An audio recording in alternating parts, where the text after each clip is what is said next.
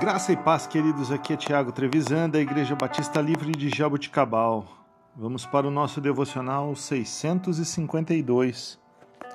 O texto de hoje, Jó, capítulo 1, versículos 6 a 9. Certo dia, os anjos vieram apresentar-se ao Senhor, e Satanás também veio com eles. O Senhor disse a Satanás: De onde você veio? Satanás respondeu ao Senhor: De perambular pela terra e andar por ela. Disse então o Senhor a Satanás: Reparou em meu servo Jó? Não há ninguém na terra como ele, irrepreensível e íntegro, homem que teme a Deus e evita o mal. Será que Jó não tem razões para temer a Deus? respondeu Satanás. Queridos, você já se perguntou qual é o papel do diabo? Tá, você pode estar tá dizendo agora, ele é mal. O papel do diabo é roubar, matar, destruir.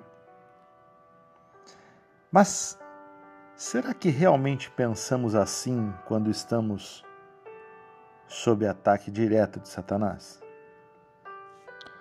Quando lemos essa passagem, que Satanás descreve como que se gabando, que estava rodeando por toda a terra, ou seja, ele quis dizer ali que não havia obstáculo que pudesse impedir de fazer o que ele estava fazendo. Quando Satanás olha para um cristão fiel a Deus, ele talvez se maravilhe, dizendo a todo custo fazer com que essa fidelidade seja abalada. Foi exatamente o que ele fez com Jó. Ele sente em si a miséria e uma angústia em sua existência. Talvez se perguntando: esses homens não são puros e mesmo assim foram comprados por sangue. Não é muito difícil perceber que o grande objetivo de Satanás é prejudicar o povo de Deus. E a forma que ele mais utiliza, talvez, é o fato de saber que não pode tocar na vida do cristão sem a permissão do Senhor. Ele faz com que o cristão se torne improdutivo. E infelizmente, queridos, muitos têm caído e quebrado o pescoço.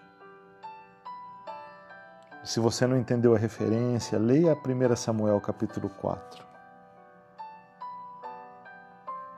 Tem uma frase de Spurgeon que diz o seguinte: As crianças não se afastam dos pais quando os cachorros grandes latem para elas. Em outras palavras, precisamos estar, ao longo deste ano, atentos com as sutilezas do diabo. Afinal, ele anda ao derredor procurando a quem devorar. Que Deus te abençoe. Pense e medite a respeito disso. Tenha um dia produtivo, em nome de Jesus.